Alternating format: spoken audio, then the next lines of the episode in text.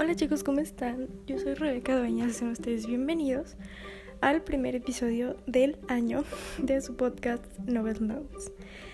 Pues el día de hoy vengo a contarles que ya estoy comenzando a leer Trono de Cristal y ya terminé la precuela llamada La Espada de la Asesina o Assassin's Blade. Así que el día de hoy vengo a platicarles sobre este libro, esta precuela del Trono de Cristal que la verdad sí me ha gustado mucho.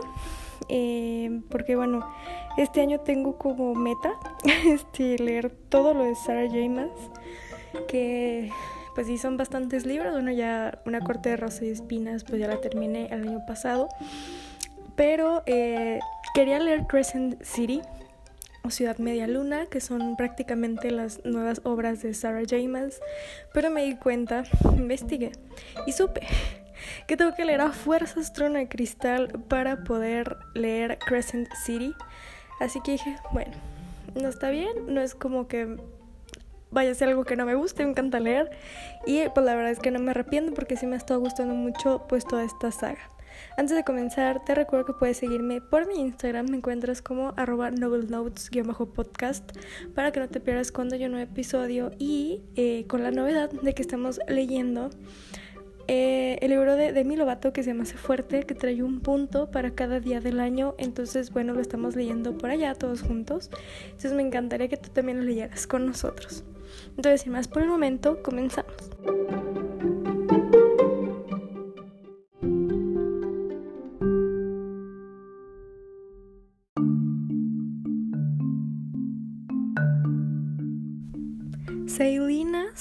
Es la asesina más temida de Adarlan.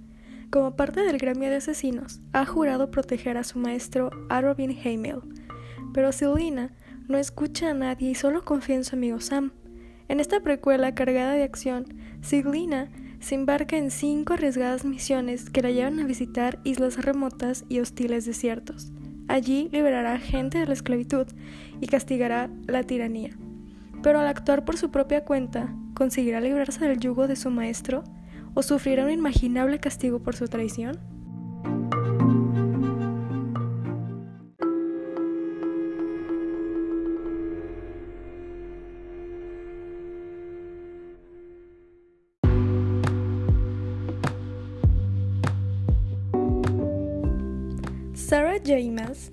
La autora número uno del New York Times y su obra en la que destaca la saga Trono de Cristal es un fenómeno en superventas internacionales. Se han vendido más de 9 millones de ejemplares de sus libros y estos se publican en 37 idiomas. Sarah nació en Nueva York, pero actualmente vive en Pensilvania con su marido, su hijo y su perro. Bueno, pues Assassin's Blade cuenta con cinco historias y la primera es Lord Pirata, la asesina y el Lord Pirata. Entonces tenemos aquí, Seilina es la protagonista, ¿sabes? O sea, ella es nuestra chica. Y su compañero Sam, ¿no? Arobin los manda a una tierra pirata y bueno, en donde el jefe, o sea, Arobin, hace un trato con el, este, con un pirata y es extraditar esclavos y eh, ellos, Sam y Selena, los terminan liberando. Y yo, de tanto que he leído, sí, creí que iba a haber como un tipo de Enemies to Lovers con el pirata, con Selena, pero no. Quedé. Entonces, bueno, ellos los, este, los terminan liberando.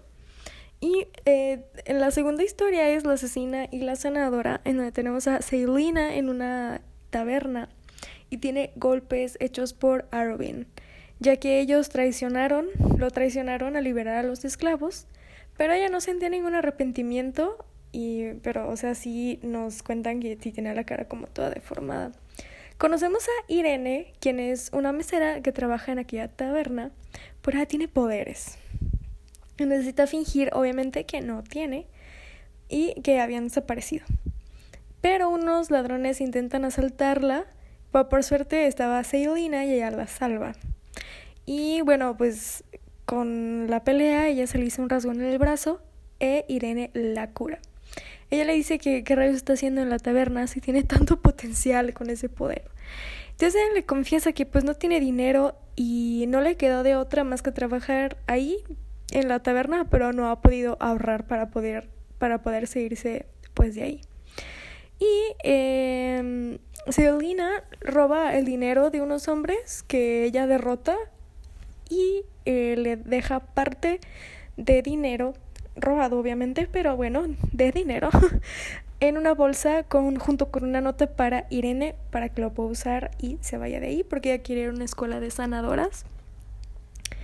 Y la tercera historia es La asesina y el desierto, que aquí sinceramente este creo que ha sido como mi historia favorita esta. Bueno, tenemos otra vez a Selina, obviamente, en el desierto, porque pues Arvin la mandó de castigo allá como consecuencias de sus actos por liberar a los esclavos. Y eh, la habían mandado donde ahí están los asesinos silenciosos para entrenar y al final la terminan aceptando. Conoce a Ansel, que será su compañera y su mejor amiga, según esto, pero pues a la vez ella no termina siendo su, su amiga porque la traiciona y, y, luego ella huye de ahí porque quería eh, matar como al jefe de los asesinos silenciosos. Entonces Selina pues salva, o sea, ella le dice de que no, no te va a matar, pero quiero que huyas y así. Entonces pues no termina siendo su mejor amiga y ella aquí comienza a pensar mucho, mucho en Sam, porque en el primer libro, Lord Pirata, digo, no libro, en la primera historia, La asesina y el Lord Pirata, al final ellos dos se abrazan. Pero aquí ya en el desierto, en La asesina y el desierto ya es como que piensa más en Sam.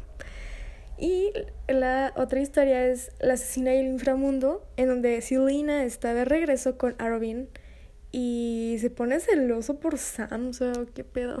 esto es algo, o sea, las relaciones de Arvin y Celine es algo que no entiendo, o sea, ¿por qué se, se encela? O sea, ¿de verdad sí le gusta o what the fuck? No sé. O sea, es como medio raro esto. Pero bueno, se pone celoso. Y ellos terminan pagándole, o sea, Sam y Selena terminan liquidando como su precio por Arvin, que lo compraron, ¿no? Y terminan saliéndose, para así decirlo, como del team de Arvin y están ya como freelance ellos. Y ellos terminan juntos, o sea, terminan haciéndose pareja. Y yo dije, ah, Sam, te amo. Y la última historia es La Sina y el Imperio. Entonces ahora ya tenemos a Sam y a Selina como pareja. Y a ellos dos se les pone una nueva misión que es matar a dos tipos, ¿no? Selina se da cuenta que Sam no ha regresado pues a la casa y ella va con Arvin y ¿qué creen? Pues ahí está el cuerpo de Sam muerto. La verdad es que ver un personaje tan fuerte como Selina quebrarse de esa manera, o sea, te das cuenta que que no solamente es como un, un, una asesina, o sea, también es humana y... Ay, no, de veras, este, es una precuela y ya no estoy soportando, ¿saben? O sea, wow. Pues yo no sé, pero yo digo que absolutamente todos los que hemos leído libros de Sarah J. Maas deberíamos de hacer como una campaña en Twitter, ahora X, X, pero para que Sarah nos pague la terapia. Porque les este libro me destrozó muchísimo. Yo con Sam, la verdad es que sí me encariñé desde eh, la historia del Lord Pirata porque se me hizo como una persona muy linda, muy razonable, eh, porque hacía entrar mucho en razón a Sildina y yo dije, wow, sí, este, me encantó él y todo, pero la verdad es que ah, él, no le tocaba. la verdad es que no, no le tocaba, porque es que es muy buen personaje, ¿saben? Es, es muy, muy buen personaje como para que a Sarah James se le haya antojado de que, ay, no, pues que se muera. O sea, que no, ¿por qué? ¿Qué le pasa? Y, no sé, o sea, la verdad es que Sidolina es un personaje muy duro, muy, muy tosco. Y les di, como les comenté, o sea, verla como destrozarse así, sí dices, wow. Ah, pero algo que no les conté, que es que ella tras tomar venganza por el tipo que, que mató a Sam. Tras querer cobrar venganza, este, a, ella eh, la condenan. y va a tener que pasar en unas minas de sal en Endovier. Así que es una cadena perpetua. Ay, a ver, este libro mucha gente no lo lee, esta percuela no la lee, pero es 100% obligatoria leerla. Hay muchísimo contexto para el siguiente libro, la verdad. Eh, yo cuando comencé a leer esto, una de mis, de mis mejores amigas llamada Ale, que por cierto Ale, está escuchando esto, saluditos y un abrazo. Eh, yo le comenté a ella que eh, me encontré una, pues una imagen, ¿no? Que venían ahí los órdenes, de la, sí, el orden de los libros. Y ella me dijo de que sí o sí tienes que leer Trono de Cristal, digo, este, Assassin's Blade para leer Trono de Cristal porque ella no lo leyó, entonces no entendía pues que anda como con un personaje y yo supongo que se refería a Sam o a Irving, no sé. Así que de veras tienen, deben, es obligatorio leer Assassin's Blade. La verdad, sé que no es un libro como tan fácil de encontrar también digitalmente, eh, pero el chiste es buscar, buscar, porque no sé por qué esta precuela, o sea, encuentras como toda la saga, pero la precuela esta la verdad está difícil de encontrarla. Pero la verdad es que sí, sí tienen que leerlo, o sea, no, no se lo salten.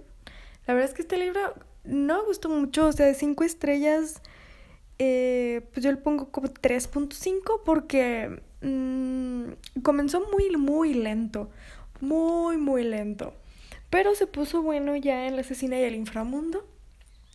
Y bueno, eh, lloré bastante con Sam, muchísimo. Y como Sarah J. más sabe, ¿no? De que quizá todos los libros empiecen como un poquito lento, lento, pero ya sabemos que a ella le encanta soltar la bomba del caos a, a los últimos capítulos. Así que bueno, pues ya veremos qué nos trae Trono de Cristal. Ay, oigan, se me olvidó comentarles que hay una canción que eh, queda perfecto para esto. O sea, hay una muchacha pues que hace canciones de Mm, de Trono de Cristal, eh, pero pues todavía no vamos a platicar de eso porque, bueno, mi amiga Ale, que les comento, ella me mandó una que es de Sam y de Selena.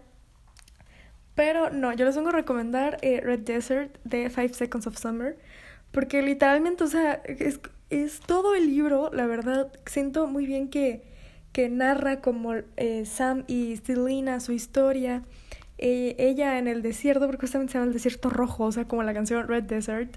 Entonces, este, escúchenla, escúchenla. Y van a ver que sí.